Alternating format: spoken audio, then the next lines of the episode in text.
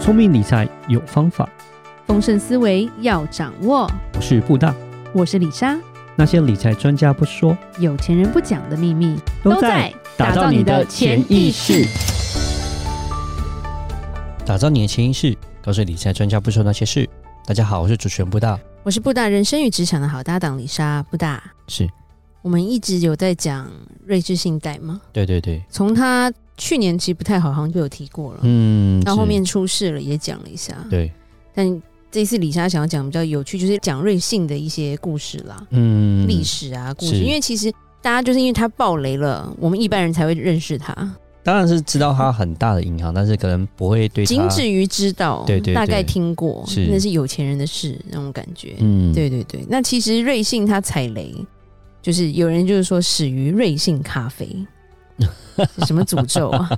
瑞幸咖啡其实我们也讲过啊，因为它在造假嘛，在上市造假，所以马上下市的一件事是情。是是，虽然现在你如果去中国是喝得到瑞幸咖啡的，嗯还在还它在，没有，它又复活了。嗯它消失了一段时间之后，自称要把星巴克打趴的一间咖啡店啦。嗯，对那我们今天就是来讲说这个历史。其实因为瑞幸它跟中国的关系，在这近十几年来是非常亲密的、嗯紧密的啦。因为它帮非常多中国大公司做上市嘛，嗯对对，但是它也就错失了一些西方国家的上市的机会啦，嗯一些公司的上市，然后就变成说，今年它就是一个空前的危机，要被并了嘛。对对对，不要被 UBS 把它买下来，对。 UBS 机很 不祥，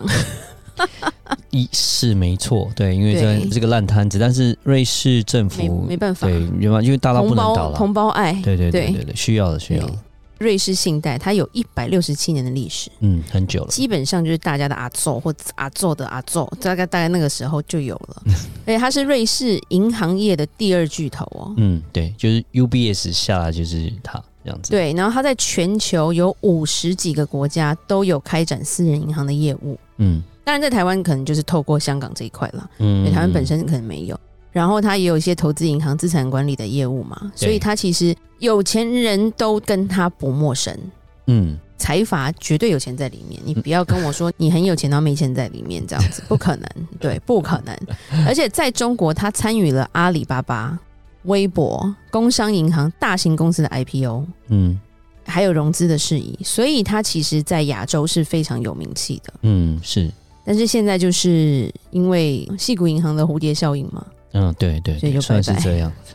对，嗯就是就下市了，就基本上就是要被 UBS 收购这样子，今年的三月这样子，就是一连串新闻这样爆出来之后，他其实也在很短时间内就要被并购了。嗯一开始只是觉得它不好，对，但没有想到是这么不好。嗯对，但是因为它的地位是大到不能倒，所以变成国家都要进来救，甚至它就引起一些国际的关注嘛，因为它的尺寸其实是比雷曼还大的。对，所以三月十四号的时候，其实他在发表说年度报告，就是上一年年度报告，他有讲说二零二一年跟二零二二年的报告，它存在了重大的缺陷。所以这个话题一出来，三月十六就再见了，两天内、就是怎样？投资人啊，我觉得投资这种东西，就是说信心是很重要的，对啊。当你是这个风吹草动，那个风声出来的时候，你会让投资人丧失信心，就会可能会造成挤兑的状况。对，就像对是 S V B Bank 基本上也是这样的一个状况，就是是它一个消息一出来嗯之后，四十八小时它就倒闭，就是因为投资人对于这个银行没有信心，也是现在是网络科技哦，是，他们就想说，以前领钱你还要去银行排队，然后你还要等待的时哎抽号码间。牌，你要你要抽号码，你还要来宾对三百五十七号，对你请还要到去三号柜台。对不对？那现在好你不只习要惯网络、手机按一下，手机按一下，钱你就就可过来以了对对，所以它的挤兑的那个速度是比过往就好的更快快、很多。更快的。对，那 SVB 其实它有很多散户啦，嗯，所以它那个时候其实造成的那个效果就是，连散户也在挤兑，对对然后它影响到了大户，就钱出不来，因为嗯，所有的保护政策是保护不了这些大户的。你说二十五万美金，有钱人可能两千五百万美金啊，嗯，对，他只能拿二十五万回来就崩溃，嗯那一般人就 OK 啦，可能里面才个几千块、几万块，所以他们比较不会那么紧张。可是疯狂挤兑又是小户，然后把资金弄得很大这这样子。，那以瑞幸来说，它都是大户，所以其实也有新闻说，其实中国有一些富豪，他们去年就拿到风声了。在去年很多家族办公室就已经在挤兑了。嗯所以它为什么会有一个很大的漏洞、重大的缺陷，是因为一些真的很有钱的人，他们可能已经有一些风声，以知道他做不好，就已经开始在挤兑了。嗯是甚至传说就是香港有一个富豪，他一次就领出了五亿美金。其实我觉得银行会压力非常大啦，嗯对，因为你突然 突然跟我拿那么多钱走，那我很多钱可能卡住。流动性风险。对，那他另外一个雪上加霜的事情就是他的最大的股东沙特国家银行嘛，嗯他因为他有规定说他不能持有超过百分之十的瑞信股份，所以他没有办法提供更多的资金，嗯，就让他市值相比前一年缩水了百分之八十五。对啊，所以那天的新闻其实就是有作假情况，就已经让投资者就已经很害怕。结果对最大的股东又说：“我又不加仓，我又不保你。”然后是更让人觉得说，真的太可怕了，这样子。真的，真嗯的。那其实瑞信、瑞士信贷它这个问题，其实不是只在今年这样发生的当，然当它然，其实大概从一九年就大概可以看出一些端倪啦。因为瑞信的董事长听说就雇佣私家侦探去监控其他银行，嗯就发生了一个叫做“间谍门”的一个弊案，就对了。所以他是下台了，但是因为他先后又踩雷了非常多公司嘛，他之前也有投虚拟货币吧？主要是那个啦，其实去年会不会还好？主要就是那个 Archigo Capital 这个，对其实对对 Archigo 对对 Capital 其对实冲这基金那嘛？个时候我们有聊过这个对 case。对对，一九年的时候，它是因为它是投资在中国的股票，那是那一家对冲基金它投很多中国股票，那中国股票因为就是表现的很不好，所以变成说它就是说它就受伤蛮大。它在 Archico 这个 case 里面它就赔了大概四十七亿这样子。对哇哦，四十七亿的美金。然后对当然就还有另外一个 Grand Seal 这个案子，这是二零一七年的案子，对他那个是损失大概一百亿美金。Grand Seal 那个有点比较像是雷曼兄弟那个样子，Grand Seal 是有呃像是债券，他把它打包成金融商品，然后做销售，这是一个一家英国的金融公司、啊，是对，但是呃那时候也是出现状况，惨赔了一百亿啊。嗯所以从我们讲二零一七年到呃之后讲到 Archigo 是二零二一年，对不起，是二零二一年的事情、嗯对，然后到后面其实去年还有一些丑闻啊，什么保加利亚贩毒集团他们被判有罪，因为他们有涉嫌是因为透过瑞信来洗钱这些东西。对，对所以基本上我可以讲说，它是他们的风控上面出了问题，是管理阶层出了问题，因为他们的投资失利之外，而且还造成他们公司的形象受损，涉入弊案。对对然后基本上财报来看的话，是连续五季度就一直在亏损的状况，对其实是蛮差的。对，嗯对，为什么李莎会说她的踩雷就始于瑞幸咖啡？其实瑞士信贷它在中国开始的时间是一九九四年，嗯一九九二年的时候，中国第一家公司登陆纳斯达克吧嗯，纳斯达克开启就是赴美上市的一个序幕。可是那时候其实都还没有很完整，所以它九四年的时候在中国开设第一个分部。然后到后面九零年代，其实在中国的这个市场上，它才刚要起飞，所以没有很多什么行业的成型啊，或者是 IPO 什么财务顾问、风险投资，在中国根本就没听过，就是根本就是天方夜谭的一个东西。所以它转移它的一些重心，一直到十几年后，就是二零零八年，中国互联网的气象就开始成立了嘛，所以很多公司就慢慢的蓄势待发，所以它就开始在经营中国这一块市场就对了。然后设立了中国团队，然后包括了一些国际并购的事业嘛，境外股票啊、债券、贷款，然后跟结构化融资等等，所以它其实放弃了欧美的一些上市的机会，譬如说 Facebook 啊、Twitter 这些 IPO 这些东西，他把重心放到了中国，因为他觉得中国的市场很大，所以在一零年开始。其实他就与阿里啊、百度啊、搜狐这些都有非常好的一些关系啦。对，然后也因为他们赚到非常多的钱啊，因为像阿里，它花费了七十一亿美元，就是说回收一些股份，然后要争取上市这些东西，都是他在经手的。然后变成说，瑞幸是阿里赴美国上市最大的受益者。可是他没有想到一件事情，中美关系其实是一个蛮复杂的一个关系嘛、嗯是对，并不是是说哦你来就非常 开心，然后就上市就一直一直往上冲。是我们都有讨论到说，中资后来在美国上市，因为中美关系不好的打压，到后面上市即下市那种感觉非常多嘛。嗯，像对对对去年我们有，我记得这好像有提到，就是那个滴滴打车，它在美国也对上市，然后其实也是非常辛苦，就是很惨。一个月之后，然后就下市了这样子。对，跌就得变蛮惨成的每个好像都是上市一下，然后就大跌，然后下市， 对，然后嗯回整个回中国。趋势也变了，后来变说中国的企业也开始就不在美国上市，这两年呢、就变转到香港去了，对对就往香港走，对，然后甚至他在二零一八年，因为他就是中国的 IPO，他做非常多嘛。然后其实，在二零一八年有四十八家中国公司到美国上市，瑞信就承接了十四家，身为是外资银行的第一名，里面不缺乏什么拼多多啊、爱奇艺这些非常知名的互联网企业啦。因为我们会看剧的话，就会知道爱奇艺是存在的。对，可是因为上市就下市，所以它普遍存在一个以巨额亏损换取高速成长的一个隐患啦。那个时候，其实很多人会说：“哎、i p o 就集资嘛，集资之后等它一上市，我就马上卖，嗯因为我就是冲它那个突然会上冲的那个机会，然后卖掉之后，它就会大跌，然后就是嗯后面才进场就死掉、割韭菜之类的吧。嗯，是对，所以他那时候他们的做法就是被大家不是很喜欢啦。然后大重点就是瑞幸踩中了一颗大雷，那个雷嗯就是瑞幸咖啡。对，